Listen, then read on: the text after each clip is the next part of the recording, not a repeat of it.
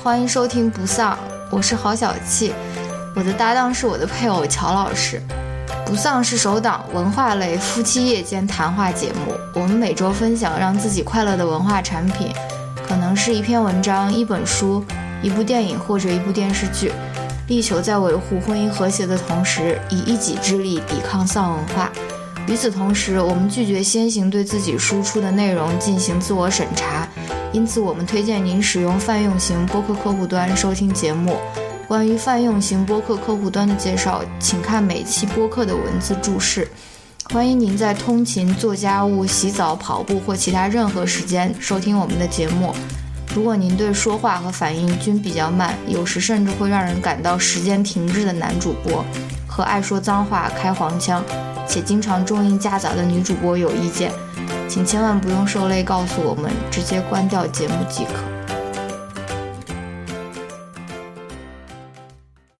Hello，大家好，呃，欢迎来到新一期的不丧。这一期呢，我们主要是来聊一聊相亲节目这个话题，是吧？那么在聊这个话题之前呢，我还想多说两句别的东西，就是。我想谈一谈播客这个东西，为什么这样子呢？因为，呃，前几个礼拜吧，我看了一篇，不是一篇，就是我看了一个访谈，就是呃，《纽约客》的是他的主编对那个 Malcolm Gladwell，Who is that？呃，就是写那个，反正写了一个畅销书作家吧，哦，美国的一个，他他其实是加拿大人了，然后。重点不是这个，重点是，他最近也在那边做一个一档播客节目嘛，叫 The 呃 Revisionist。哦，这不是你一直听的？我觉得首先这个播客挺不错的，我推荐大家去听一听，因为都是用他的话来讲，他是重新去回顾一下，就是以前发生的一些事情，就重新去评判或者是。去去研究一下这些事情，比如说他，我跟你讲过，就是之前的一个刹车门事件啊，然后还有什么麦当劳的薯条为什么这么好吃？我不是就这类东西，就为什么之前好吃，现在没有之前好吃了？对对，等等，他现在做了两季还是三季了吧？嗯，所以对，然后呢，也推荐大家。当然，他就是讲到播客这件事情，因为他现在在做这个播客嘛，然后嗯，他就说到，就是说。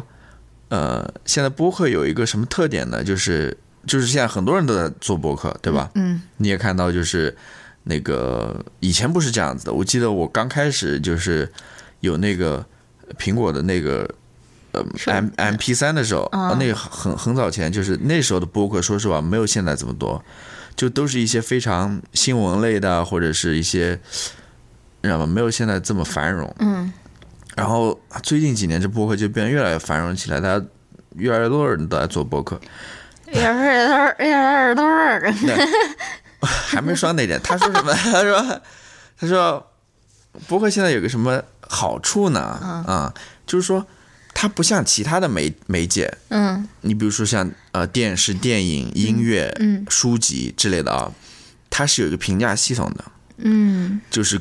各种各样的杂志啊，或者报纸上面都会，或者网站上面都会对这些所产生的内容进行评价嘛，比如说四星、五星好不好，甚至写一个 review，对吧？嗯，推荐大家去看什么或者什么，不推荐大家去干什么。但播客没有这个，好像现在。那 iTunes 上的 review 呢？那有有这个 review，就是它没有进入到主流的那种哦评评评价或者评论系统当中。嗯，所以你到现在也不会说，哎，这些播客虽然这么多，到底哪个好？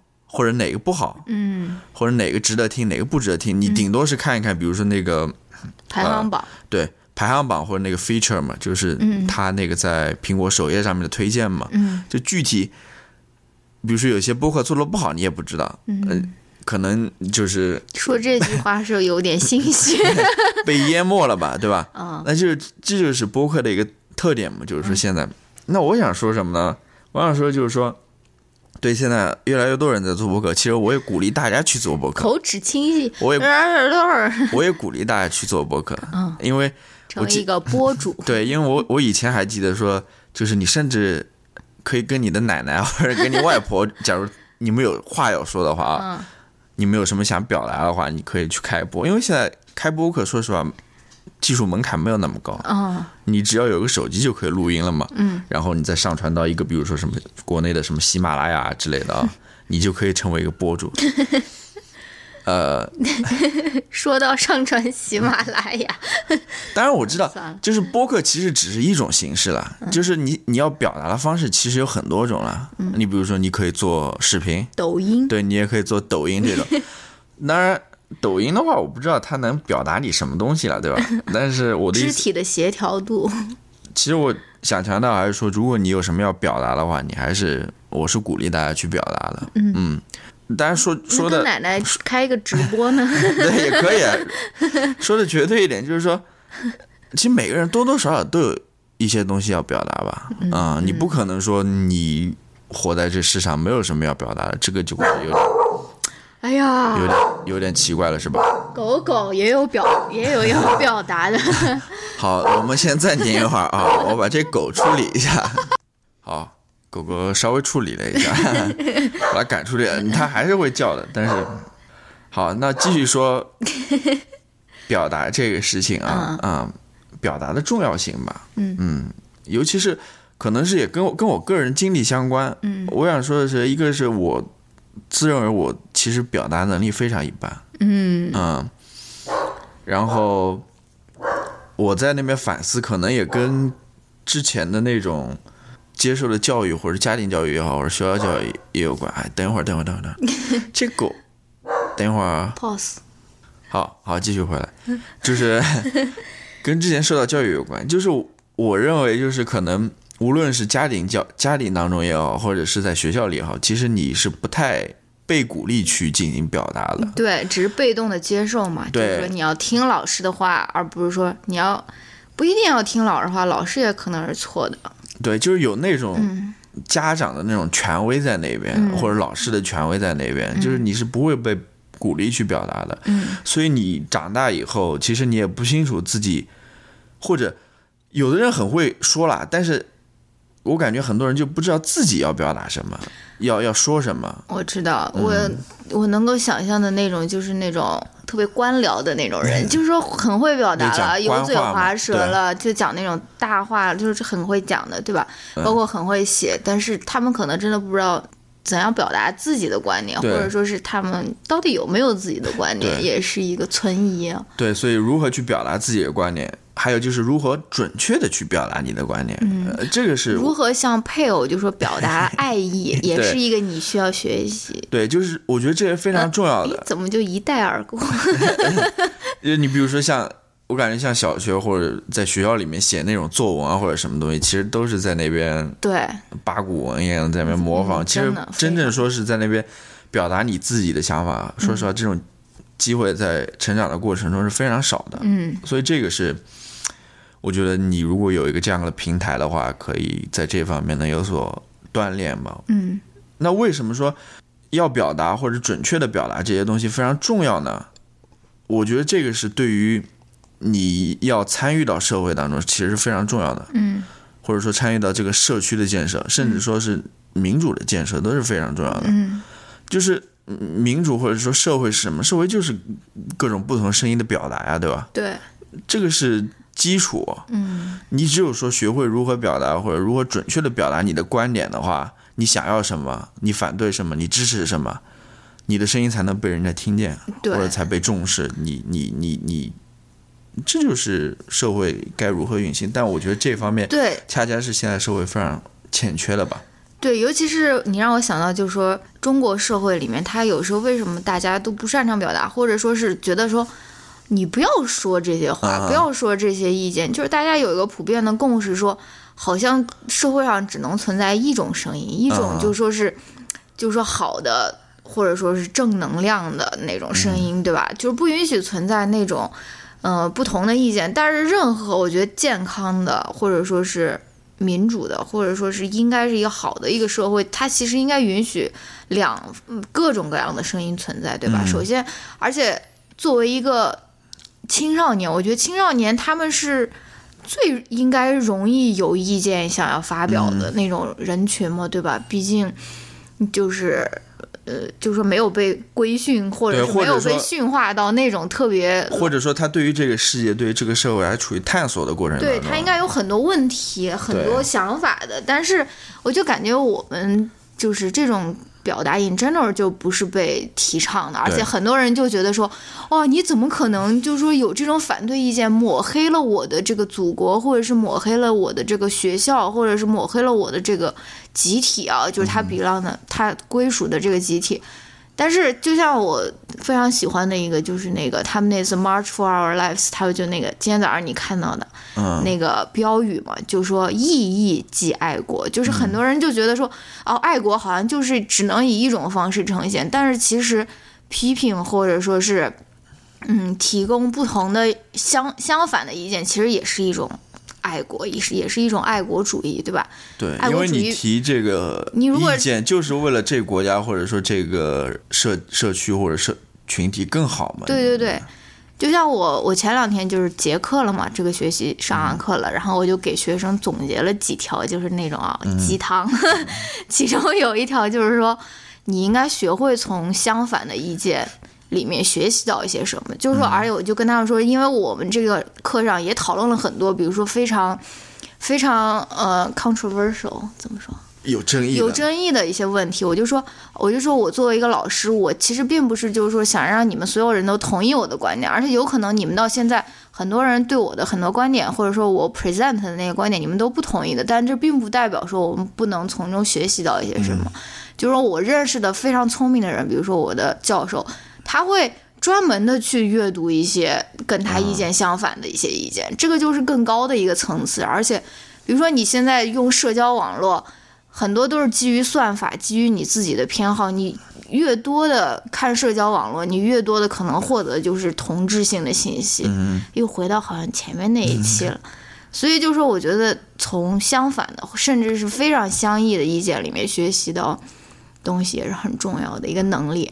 对，所以我我谈播客呢，还是就是说让大家去开播客。当然，无论是开播客也好，写作也好，做视频也好，对吧？甚至甚至做音乐也好，等等，就是你要寻找到一个表达的方式，去勇于表达自己，对吧？嗯不要害怕，不要害善怕，善于表达。自己，然后多多的表达自己。嗯我这个是无论是对你自己也好，或者对整个呃 community 也好，或者对整整个国家来也好，都是非常有益的。嗯，那好，结束这个片段，那么进入到正式的 主题，就是呃相亲节目目，那你先说一说为什么要来讨论一下这个东西呢？因为我们都很爱看，好吧，因为这是我们的一个 guilty pleasure，就是有一方面又觉得这都是些什么东西，但是一方面又抑制不住自己想要观看的那个对，然心后情。对，然后最近好像又有新的那种对新的形式相亲节目又出来了嘛，嗯好像又特别火的感觉在综艺市场上面啊。对嗯，那先首先，首先，我觉得可以说一说，就说是国内对综艺节目的这种限制吧。就是说你，你你很多节目就是你做完这一季很成功，但是你根本不知道你会不会有下一季，就命运未卜啊。嗯，就是这种对于文化生活或者那种限制，其实还是挺多的。包括你们看那种《我是歌手》，改莫名其妙就消失了，就是。但是相亲节目它是一个非常非常安全的一个节目，就是说，哎，政府不会说，哎，你这个相亲节目都不许办了，年轻人不允许谈恋爱相亲了。就是说，就是说，为什么你看一看那个江苏卫视已经有一个《非诚勿扰》，然后还要再办一个相亲节目，新的相亲节目，然后就是因为这是一个很容易吸引观众，因为大家都对恋爱问题、结婚问题都有一定看法，都都有都想表达嘛。对。然后，同时又是一个很安全的一个，你不会莫名其妙的可能就是被，因为这毕竟是弘扬一种啊，毕竟生育率现在每况愈下，对吧？年轻人都不爱生小孩了，这个也是一种社会价值观 的弘扬吧。对，就是说他一个是这个话题就是没那么明白，嗯啊还有一个就是他所就没那么明白，还有就是 very popular 嘛，嗯还有一个就是他所传递的那套价值观，嗯，其实是非常安全的，甚至说非常陈旧的。对，甚至说对从成就来说，他甚至是被这个政政政府他是鼓励的，嗯，他所就那种他传传统的家庭的价值观，也是他需要宣扬的。对。呃，对，这个其实我是本来想到最后再说的哦，啦不，好意思，但但我现在讲了一点也无所谓。那么，作为一个不做笔记的人，那么我我们现在就来谈一谈吧，就是嗯我列了几个要点吧，就从这边开始谈。首先，首先我们谈一谈，就是最近出了一类新的相亲节目嘛，对就是上海卫视的、东方卫视那个《中国新相亲》，嗯，然后江苏卫视的呃《新相亲时代》是吧？他们算是一类节目，甚至说是江苏卫视简直就是抄了。照抄，呃呃，这个这个话题就这个综艺抄袭这个话题，咱们就不深入谈了 那么先谈一谈这两个相亲节目大概是怎样一个形式吧，啊，跟以前有什么不同？大概就是什么呢？就是由父母来给你相亲的意思吧。对呃，就是说，第一关的把关是由就是说父母决定，就是说，在第一现场是由你父母来跟这个，比如说是男选女啊，嗯是跟这个女嘉宾进行交流的。嗯，然后男嘉宾呢，在第二现场，嗯只能通过电话嗯跟父母交流，然后父母再传达男嘉宾的意思给女嘉宾。嗯，经常是误传，对，然后在第三现场呢，有女嘉宾她父母嗯在那边进行给意见也好，或者什么也好啊。嗯然后呢，这两个节目有一个不一样的地方在于说，东方卫视它是到最最最后，女嘉宾她做了决定，比如说我决定要一号家庭的男生之后，她才能就做了决定之后，她才能看到男嘉宾的样子。嗯。啊、面貌啊什么的。呃，江苏卫视不太一样，江苏卫视就是女嘉宾就是在见男嘉宾之前，他会先选出几个来，然后让男嘉宾从第二现场出来，然后面对他，他再做最后的决定。嗯，对，就是至少在决做决定决定，权。的时候还是在看看看了知道男嘉宾。看得到，而且也在自己手上，不是说是父母给你选选了。对，那 你这个无处安放的大腿，对那我想说的是什么呢？嗯呃，第一个就是说，为什么这个节目这么火，这么多？就是说，在中国这个综艺市场上面，这类相亲节目就是为什么搞了这么多年，这么多节目之后还是这么火？嗯，你有什么想法吗？你是说这种带父母相亲的为什么这么火，还是相亲都可以 general？都可以说一说。首先，呃，哎，那就就是我我想的一点就是说，甚至说在平时我们的聊天当中，嗯很多时候，嗯，婚姻或者恋爱都是占据一个非常主导的作用。对，非常重要的一个，就大家无论是在社会讨论上面等等，大家都会把恋爱和婚姻看得非常重，嗯就经常会说，哎，结婚了没有？或者说什么像这种剩女的现象啊、嗯等等，就是在社会上讨论这个是占非常比重的，嗯，这可能是背后的一个原因吧。而那那肯定就是每个人都有这方面的经验嘛。就是说，你比如说你是，嗯，我想想还有什么其他综艺节目啊？最强大脑，就是说你不一定有这方面的经验，你只能就是说看别人解题啊，或者你没有这方面智力卓群的这种经验。但是，婚姻和爱情是一个大家都觉得我有观点要说，我有经验，我想要告诉我的子孙后代应该怎样做这件事情，就是说它是一个非常。非常普遍的一个经验，人人都有，几乎人人都有。我跟人说，嗯应该人人都恋爱过，或者说是起码是暗恋过，或者都有这方面的体验吧。所以说，大家好像都能在这些话题上面产生一些共鸣啊，或者说什么吧。所以这个可能是一方面，它为什么这么火吧？嗯，你你怎么觉得啊？我我就刚刚讲的嘛，就是说中国人其实对于婚姻和恋爱太过于，就是他的执着，太有太多注意力都在上面了。嗯就是可能也是觉得大家说，婚姻和恋爱是人生的一件大事，一件重要的事情，嗯你知道吧？好像就是只能做一个决定，做错了之后啊就会毁、就是一辈子毁毁掉你一生的。嗯就是对对对我觉得中国人可能太过重的看待婚姻和恋爱这件事情对了。对对对，这是很不好的，我觉得，就是、嗯就是说，我觉得对于就是你，你这就是我 瞎讲。前前两天我不是重看那个房思琪的《初恋乐园》吗？嗯然后那里面林奕涵她就写说，呃。结婚的时候就说是啊，女孩子一生最美的时刻。这个它背后的含义是什么呢？一个就是说，你结婚之后，你的美貌、你的呃吸吸引人的程度都会要走下坡路。嗯。第二个是你结婚了以后，你就不要再出门抛头露面，说什么给别给别人被吸引的机会了。这个就是你就是应该做一个怎么样？就所以这种。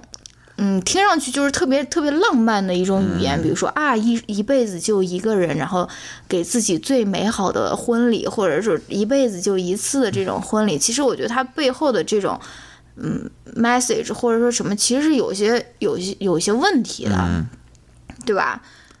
你刚问什么来着？我说到这个，我就说，就大家非常过重、过于重视这个婚姻和对对对，而且而且就是这个还容易有一个问题，就是什么呢？你万一就是你就婚姻失败了，你第一次婚姻就失败了，可能有些人就觉得哇天塌了，我死了，我这个一辈子一次这个幸福，我就是被我搞砸了，对吧？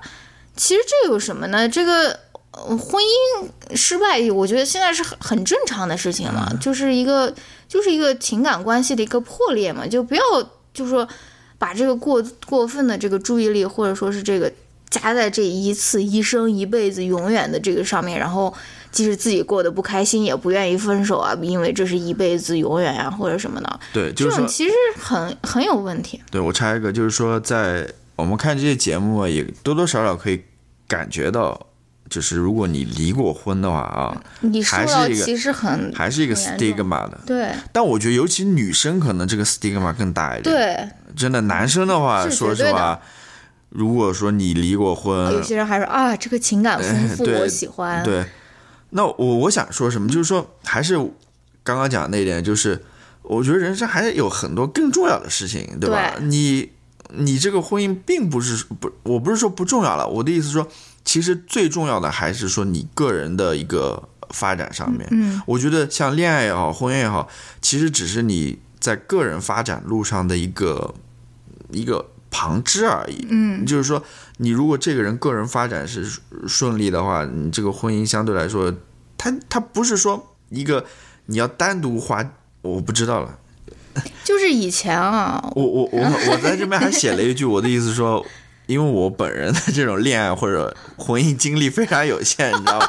所以我不知道我在谈论这个话题的时候，是不是有那种有没有这个权威也好，或者说有这个话语。能不能谈论这个问题？但 anyway，我还是要说这个点嗯嗯，就是，呃，就是，比如说，我小的时候给你还原一下我小时候那种思维，就觉得，啊，恋爱然后结婚，好像就是那种里程碑一样，就是你必须要然后生小孩，跟打卡一样，就像打卡一样。然后你好像打完生小孩了，你就没什么事情了，你就感觉你就快死了，或者说就是后面没有什么重要的事情要做了。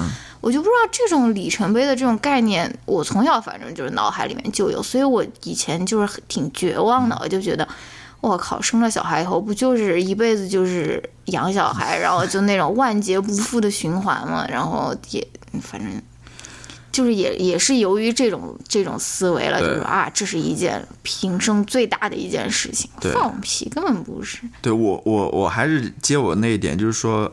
最重要的还是个人的发展，就不是说，不是说啊，我到了这个时期我就要谈恋爱了，嗯，呃，我就要结婚了，嗯，而是就跟我刚刚说，是顺着你个人发展自然而然的一件事情。比如说，你觉得你不想结婚，那就不结婚嘛，啊，你如果想结婚了，你你或者遇到对的人了，你决定去恋爱，就是这样子，自然而然的嘛，就是他是你，你知道吗？个人还是要注重个人的。而不是说单独的去看婚姻这件事，去婚姻市场上面去找人，对，然后去上这种相亲节目，目的就是为了去找这个人，然后去满足这个婚姻或者什么。啊，我再说一点，就是说，我觉得与其就是说把自己的目标定为，比如说我二十岁之前我要恋爱，我二十五岁之前要结婚，就是把这个定成这种客观的目标，我觉得你可以就说是。把目标定为，就是说跟一个人产生一个很深刻的一个关系，对吧？这种关系不一定是以结婚生子为终极目的，结婚生子了以后，也并不是说你就万事大吉，马拉松就跑完了，对吧？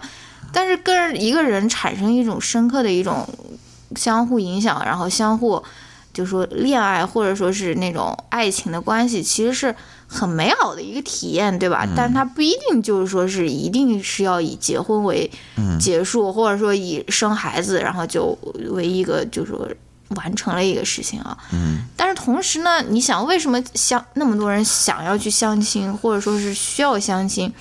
可能另一方面，我站在他们的角度，是不是他们在现实中，或者说是就是很难遇到一个嗯，可能吧。人呢？我我也可以可以理解。你比如说，你从早早上九点钟，然后再加班加到晚上十点，你说谁还会有精力去谈一个？对他可能那个圈子只有那么大。对。然后比如说在工作圈里面看不上任何人，嗯。然后自己身边的朋友圈又那么小，也没有什么。那可能只能通过别人介绍也好，对啊，或者说去那种什么真爱网上也好啊，只有这种。其实不是说不是说出了网恋的重要性，对，不是说反，不是说反对这种你去相亲啊或者什么了，嗯。好，那那暂时先说到这边，我其实还是想回归到这个相亲相亲节目上面来啊，说太远了。那首先我提出的一点就是说，像。这种中国新相亲啊，或者是新新相亲时代这一类由父母参与的这种相亲节目啊，我觉得它是与那种传统价值观的回归有关。一方面是传统，那自然而然它就与那种自由恋爱也好，或者那种我们越来越接受的那种恋爱形式，它其实是背道相驰的。嗯，背道而驰。对，背道而驰。就我不知道他为什么在大家都走向这种现代化的过程中，要来一个这种。逆流的这种感觉啊，又回归到这种传统的这种相亲模式上面去，这个我是非常不能理解的。嗯，然后我为什么具体谈一谈吧？就是说为什么它是跟现在这种大趋势是相反的啊？就是说它那个，首先我们刚刚讲过了，就是说像东方卫视，它甚至说在决定之前，你都见不到这个男嘉宾面，嗯，对吧？或者女嘉宾面，嗯，这就不不就跟古代的那种。结婚之前，对吧？掀起盖头的时候才见到。对，那个不有点像这个，而且更重要的，我觉得是说，恋爱不就是交流那种见面嘛？这个是最重要的嘛？对啊。啊，我觉得他可能想要，呃，就是 promote 一种价值观，就是说啊，我们不是看脸的，或者说是我们有一点，我们不是这种外貌协会的。但是我觉得这个就很荒唐，为什么把外貌跟人的内在就对立起来？就像。你把金钱和人的人品对立起来，说啊，你是不是爱上我的钱？但他这个金钱其实也是你自己能力的一种体现，也是你自己自我的一种展现嘛，对吧？就没有必要把外貌啊，或者说是内在，或者是金钱和真正的能力对立起来，然后也没有必要以这种简单粗暴的方式，就是代表说啊，我们不是那种看脸的那种相亲。这个，但我又觉得其实不是说看脸啦，就是说。好多那种男女嘉宾也说，就跟我以前说过，男女 男女嘉宾演员很重要嘛。啊，所谓的 所谓的演员，就是不光是你的外表了，你的面貌了，还有就是你的言行和谈吐了，这也包括在里面。就所谓的第一印象很重要了啊。那恰恰的，现在这种相亲节目是排斥这种的，就跟这个一点关系都没有。演员是吧？嗯，然后。你可能像传统的相亲节目还稍微好一点，比如说《非诚勿扰》，你男女嘉宾还能互动，对吧？还能交流，还能见面。嗯。然后我还记得以前就是孟非说过，我们说像那些跟女嘉宾有互动的，嗯，更容易被选。对，更容易被选中。这也恰恰说明了就是这种互动的重要性嘛，在那个恋爱过程中，或者说在，即使他们不是在恋爱了，就在那种见面的过程当中也非常重要了。嗯。那现在这种就是恰恰。背道而驰的嘛，啊，这个是非常 非常让我觉得不可思议或者难以理解的。真的希望我们的听众朋友可以看到，就说乔老师这边姿势的这个变换。还有，还有就是我以前也讲过嘛，这跟孟非他所主张的那种婚恋价值其实是也是相相违背的。嗯，就是他的价值观是不一致的。我觉得孟非主持这个这个这个新的这个相亲节目。也是有点不情不愿，就是对他肯，所以我就想嘛，这肯定也是为了这个台里的任务利益嘛，对，就是这种商业上的利益考虑嘛。那现在这个节目火，大家就做这主持嘛，因为我觉得孟非他明显是支持的还是那种自由的恋爱，对吧？男嘉宾是一个很，我觉得挺好的主持人。那现在他又回归到那种，虽然他在开头节目最初虽然，他比张国立强一些，对他他在最初的时候说啊，可能那个是嗯嗯，更多的是什么恋爱的节目，这个可能是将来要走向婚姻的。我觉得简直就是放屁，真的。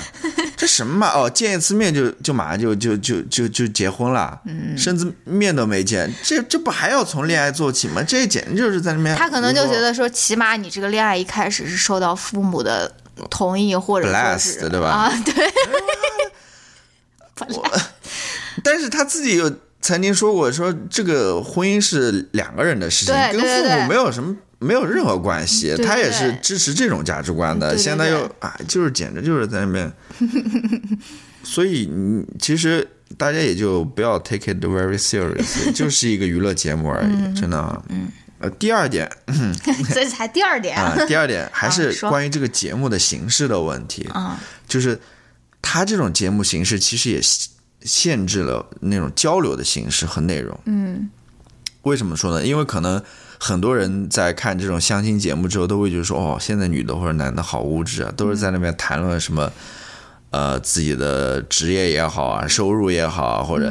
就感觉非常机械的那种，你知道吗？就是谈论的那种内容，有的时候甚至会觉得说，好像在里面炫富啊，或者在里面炫耀啊，或者怎么。但我我恰恰觉得说，其实这是节目形式的限制，对，因为你无法交流的话，那怎么去认识这个男女嘉宾呢？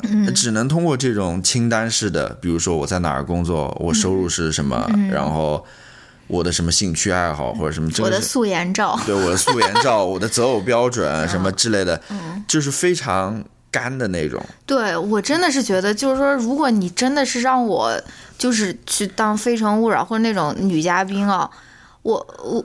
而不是说是我想要提高曝光率，开一个淘宝店那种，这就另说了。我真的如果是在上面想要找对象的话，他给我的那些信息真的太少了，对吧？就是说，我是觉得不会很放心的，就通过那么几条短片、几个问题，对，或者说几项几了一个几项才艺展示，啊你唱歌表你为什么要唱 歌？你唱歌跟你的这个有什么有什么关系，对吧？对，所以说它是节目形式限制，还有就是你的那种展现，嗯。其实是受到导演组甚至编辑的摄像大哥的那种 剪辑啊，对，或者你是你你的个人是通过他们所展现出来，并不是你真正的自己，嗯，这是非常有问题的，嗯。啊，好吧。还有什么想说的？还有一个就是说第，三条，就是它是一个节目嘛，它在舞台上毕竟还是有表演成分的，嗯。我是这么觉得，就是说。就是说，无论是那些家长也好，那些男嘉宾、女嘉宾也好，他们上来之前，肯定导演跟他们说好了，你应该怎么去表达，嗯。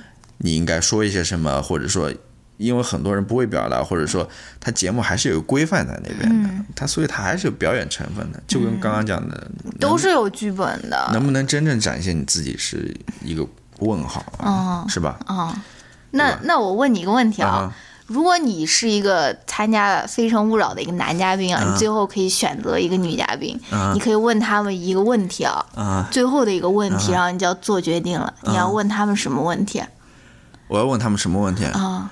我肯定还是我这个问我没有具体想过这个问题，但嗯我肯定还是问类似于就是说你喜欢我哪一点，或者你看上我哪一点。哦，嗯，因为我我是这样想的，就是说我要带走那个女嘉宾是对我有好感的，我不会带走一个我只只是我对他有好感，然后他对我其实没好感。所以你要选择那种爱你的，而不是你爱的人。对，我 不最后当然当然最后还是他也喜欢我，我也喜欢他，那个是我要带走的嘛，我不会说，我觉得这一点是非常重要的。如果说你是真的去找一个女嘉宾，这也是我提的问题，就是多少那你就不想就是说用过用自己的最后的那种一搏来赢取你你喜欢的那个女嘉宾的心吗？我可能 你怎么那么保守？因为我看过太多失败的案例了，好吧？我看过太多失败的案例了，而且因为这个它是有问题的这个节目，我就不明白，说最后一个就是那种选择的时候，看一个什么童年照，看一个你爸爸妈妈在沙发上为你加油的那种影片，这个为为什么要看那些东西？所以他可能还是为了娱乐效果。嗯，就是还有个问题，就是说刚刚提到，就是说多少人在这个台上是真的奔相亲过去的目的过去的，是吧？不是开淘宝店，对，不是开淘宝店。我你说他们很多，比如说《非诚勿扰》站的久的女淘宝，站的久的女嘉宾，就是说能站久一点，有点知名度，然后回去就开个淘宝店。所以 卖面膜。对，这个我想讲，就是说，其实你要看这些相亲节目，最后真正成功有多少对？嗯，非常少，我感觉，嗯，非常非常。我记得我看到最感动的一期《非诚勿扰》，就是那个日本的那个男孩，他来找那个台上的那个女孩，哦，那一期好感动哦，就是他是一个。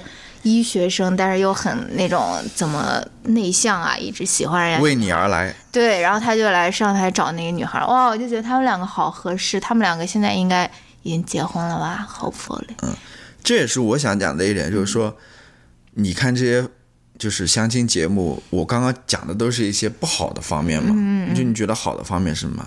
我觉得还是就是说，如果说能够真正看到那种相爱的人到最后能够走到一起的话，那是。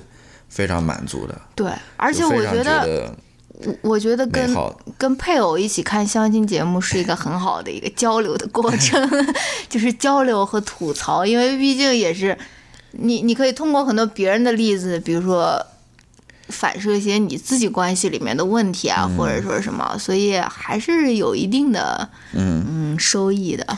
好，那下面一点还有啊，对，嗯，我想谈一谈就是这些相亲节目在。婚恋价值观的传播方面，它是一个怎样的作用，或者它起到什么样的影响？嗯，我先说吧。嗯，就是我是看中的是它里面那个评论员，他的角色。哦，no！我知道现现在，当然评论员就是比如说像《非诚勿扰》，它是包括主持人也好，还有它有特设的那种评论员。嗯。然后像这种新的这种新相亲节目的话，好像可能就主持人在里面把把关了。嗯。因为这个东西其实之前也是出过问题的，就在《非诚勿扰》最开始的时候，他是没有评论员这角色的，嗯，不是就出现了很多那种什么在宝马车里哭啊等等这些，在相关部门看来是不符合社会主义价值观的那些言论，于是他就引进了像黄黄汉嘛，一开始是吧？嗯嗯，这样的评论员的角色就是希望把这个价值观能够掰一掰嘛，嗯，不要出现那种严重的偏差。其实我觉得。这些评论员是非常，我是非常认同的。嗯嗯，当然我不认同姜振宇了，因为因为我现，因为我我觉得他是没有没有这种评论能力，他我不知道他在干嘛，他感觉就是在那边一个。看戏的一个人，他在里面就是做那些，不是他企图用非常科学或者心理学的那种方法来预估大家的判断，然后来点评大家那种选择。但其实很多时候都是他一厢情愿，根本就错了，根本大家就不是这样想的。对，就是他的那个没什么看头。我的意思是说，因为。你记得有一段时间是只有江振宇的吗？对，最后大家估计怨声载道对，最后黄澜回来了，黄澜是另外一个了，跟黄安不一样。其实也恰恰说明了说，在这里面女性角色或者女性视角或者女性经验的重要性，在这婚恋中，因为男的说实话，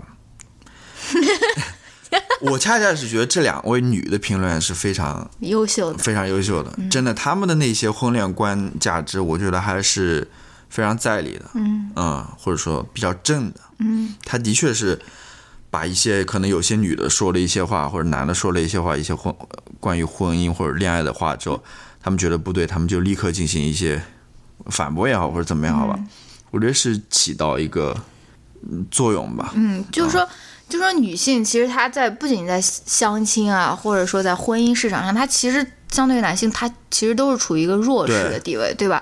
比如说你三十岁以上，你好像报出自己的年龄就很羞愧一样，在这种上相亲节目啊，我三十二岁了，我确实年纪不小了。然后那男的，那妈六十多岁上来，不是也照样牵了一个二十多岁的一个女的下去吗？就是那个嘛，就是女性在这上面被视为一个弱势群体，而且在婚姻里面，他们被赋予更多的家庭责任或者育儿的责任。而且呢，而且就是任何一种社会方面的不平等，其实都是那种受到限制更多的群体会更多的对于这些事情敏感嘛，或者对于这些事情有反思嘛。所以你说为什么女性她在这边她有更多的观点，或者说是呃与男性不一样？男性好像就是觉得我这个总总能占优势，或者说我怎么样都能讨到老婆啊，或者怎么样的啊？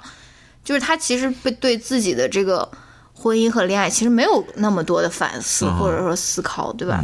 其实我现在想一想，当时就是只有江振宇的那那段时期啊，我是觉得非常 ridiculous。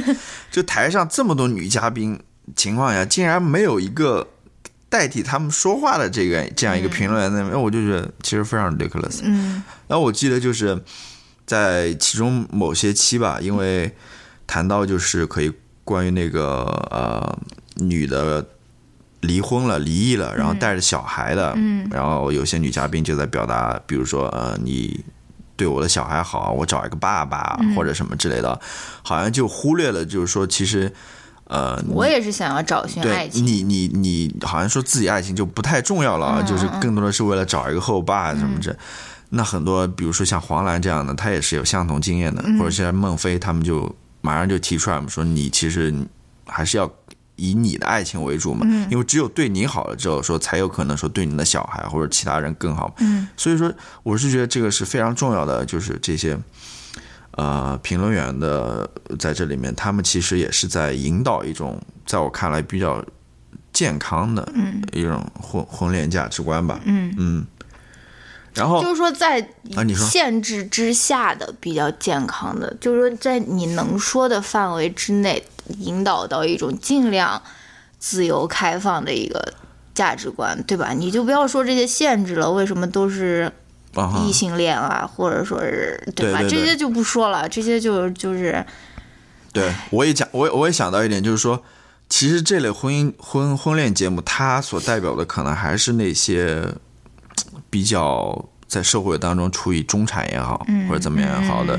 那类群体的他们的对婚婚婚恋或者之类的啊，对，你看那种农村小伙上来那种开鸭脖店或者什么，很少能够牵手成功，都是上来展示一下自己，对，可能会有别的女孩喜欢他，给他写信之类的。对，但但我记得《非诚勿扰》之前也做过那种农民工专场。哦，我记得他做过一两期，但是没有继续做下去，我不知道为什么原因。哦，我的意思就是说，像这类人，他们的婚恋也是值得重视的。对，甚至说他们更重要，因为他们可能是占据社会当中非常重要的一一块，会他们也是人，呃，社会当中一员，也是需要去重视的。他们可他们也有问题，对吧？嗯，他们也有烦恼之类的啊。所以这也是想说的一点，嗯，然后最后我想说的一点就是说，这些节目其实它不不仅是在传递这种婚恋价值观，它甚至在传递一种意识形态、政治意识形态，嗯。嗯，就跟刚刚讲的，就是说，呃，就这种保守的这种婚恋节目的回归嘛，嗯，它其实在传递一种那种家庭。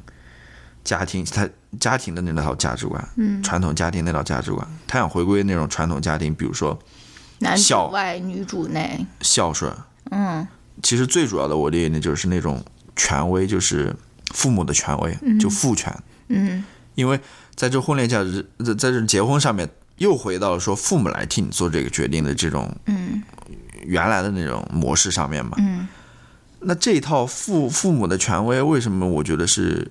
非常危险的，或者说有问题的呢，就在于说，你看我们国家在宣传的那种，都是说什么自己家是一个小家，然后我们国家其实是一个大家，对吧？对，这个其实就表现了一种社会支持或者是社会救助的一种缺失，就是 social support。他就说你自己应该 focus，就是你要孝顺，你要养你自己的父母嘛，嗯，对吧？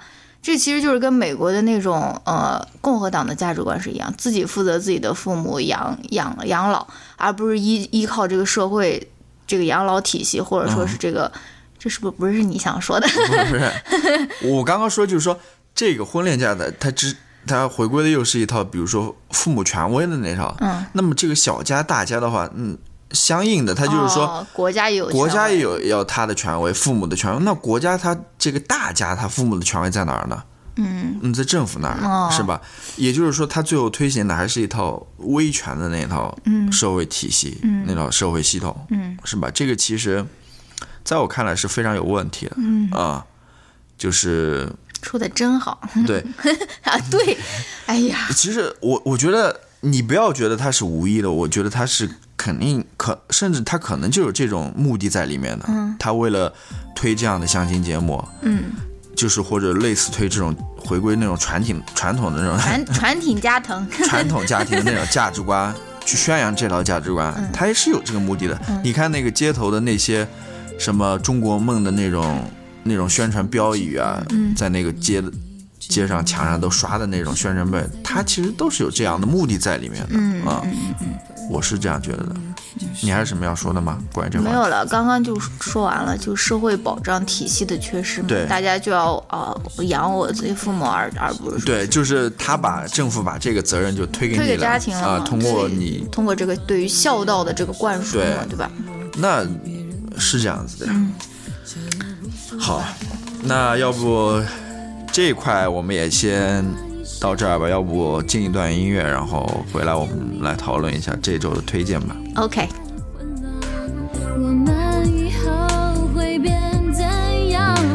我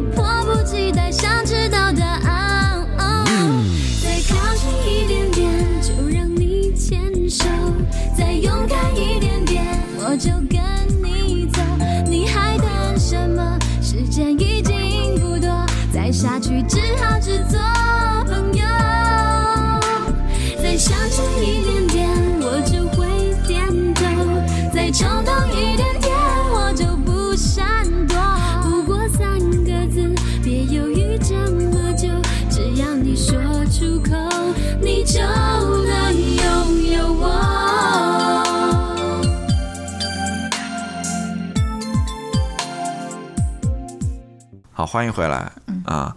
那么谈一谈这周想推荐一些什么吧？你先来吧。啊，我先来我正准备找手机，好吧，那我先说吧。其实我们没有什么要推荐的，我要、哦、我要 推我我要推荐我刚刚讲过一个，就是一个 podcast、哦，Re- revisionist 那个、呃呃一月九号的时候在朋友圈推荐对过，说已经没有存货。Gladwell 的那个，我觉得还是不错的，大家有兴趣的可以听一听。还有一个呢，就是这类相亲节目了，你们愿意看的话也可以看一看，然后做一番批判吧，或者吐一下槽吧，我觉得还是挺有意思的。嗯，好，那我就来推荐那个傅真的公众号吧。他的傅真的公众号就是跟他的博客名字是一样的，叫“最好金龟换酒”。到时候我们打在那个字幕里面吧。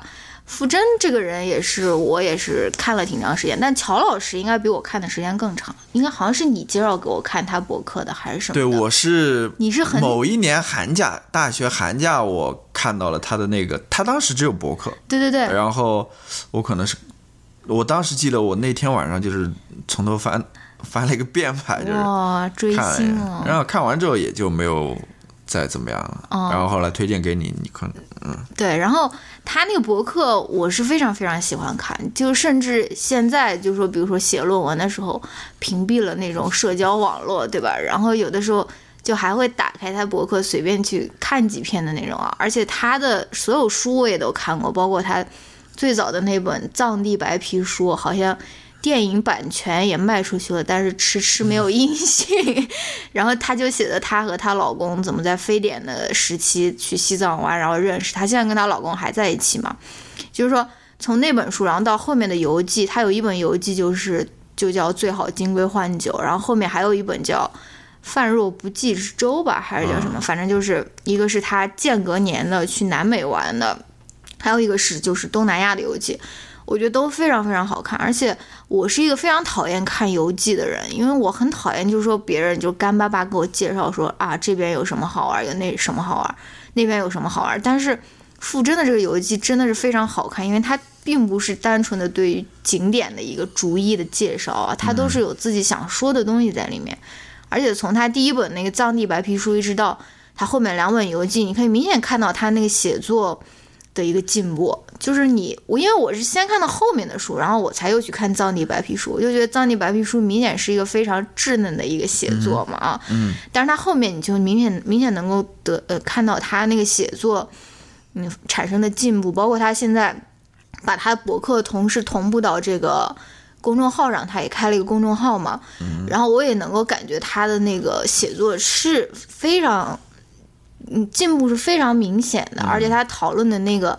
话题也就越来越宏大哦，就并不是只是儿女情长啊，或者说是什么，现在也会讨论那种女权的话题或者全球化的问题啊。这个讨论的话题也越来越有趣，而且他现在正在写他的第一本小说，好像，嗯，然后那个应该希望他能够 快点写完吧，我也是挺期待的。然后他，反正看了大家都说好，你是你这个是广告语吗？嗯，然后我最近看到他那一篇，就是他公众号最新更新的一篇，叫《从周黑鸭向前一步》吧，其实是写呃女权的一个话题的，因为他最近不是也当了妈妈嘛，他不是最近当了妈妈，反正他当了妈妈之后写的关于育儿的一个话题，都不是那种。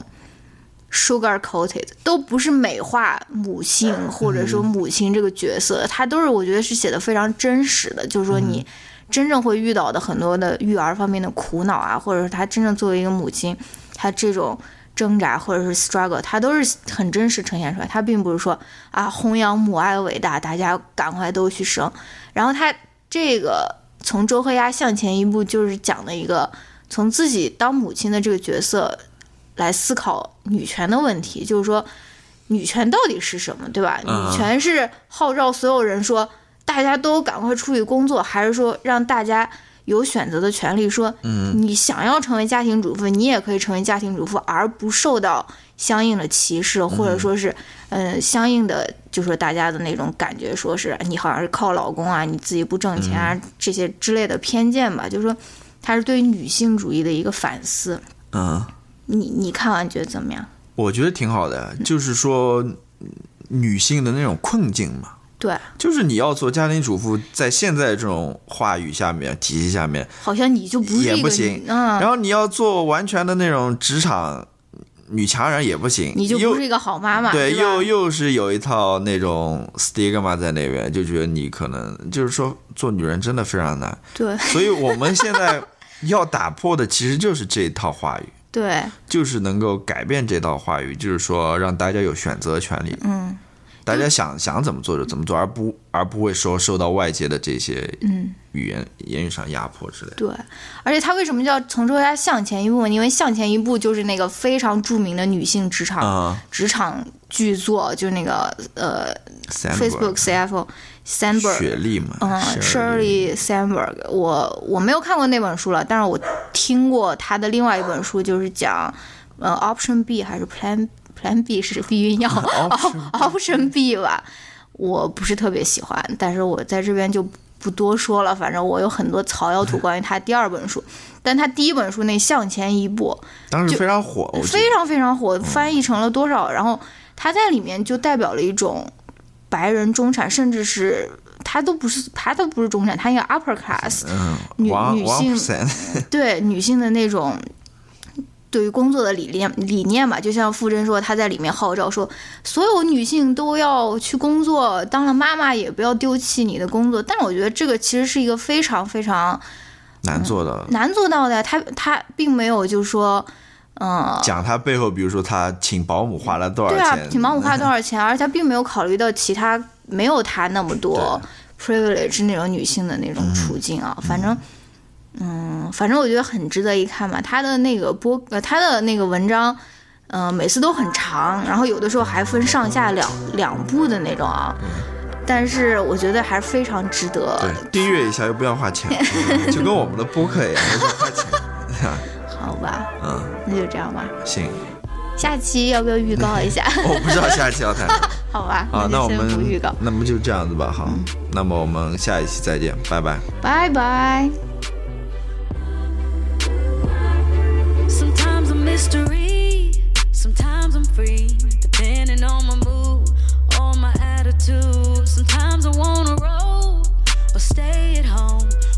contradiction A little crazy, little sexy, little cool. Little rough around the edges, but I keep it smooth. I'm always left to center, and it's right where I belong. I'm the random mind, and don't you hear a major song?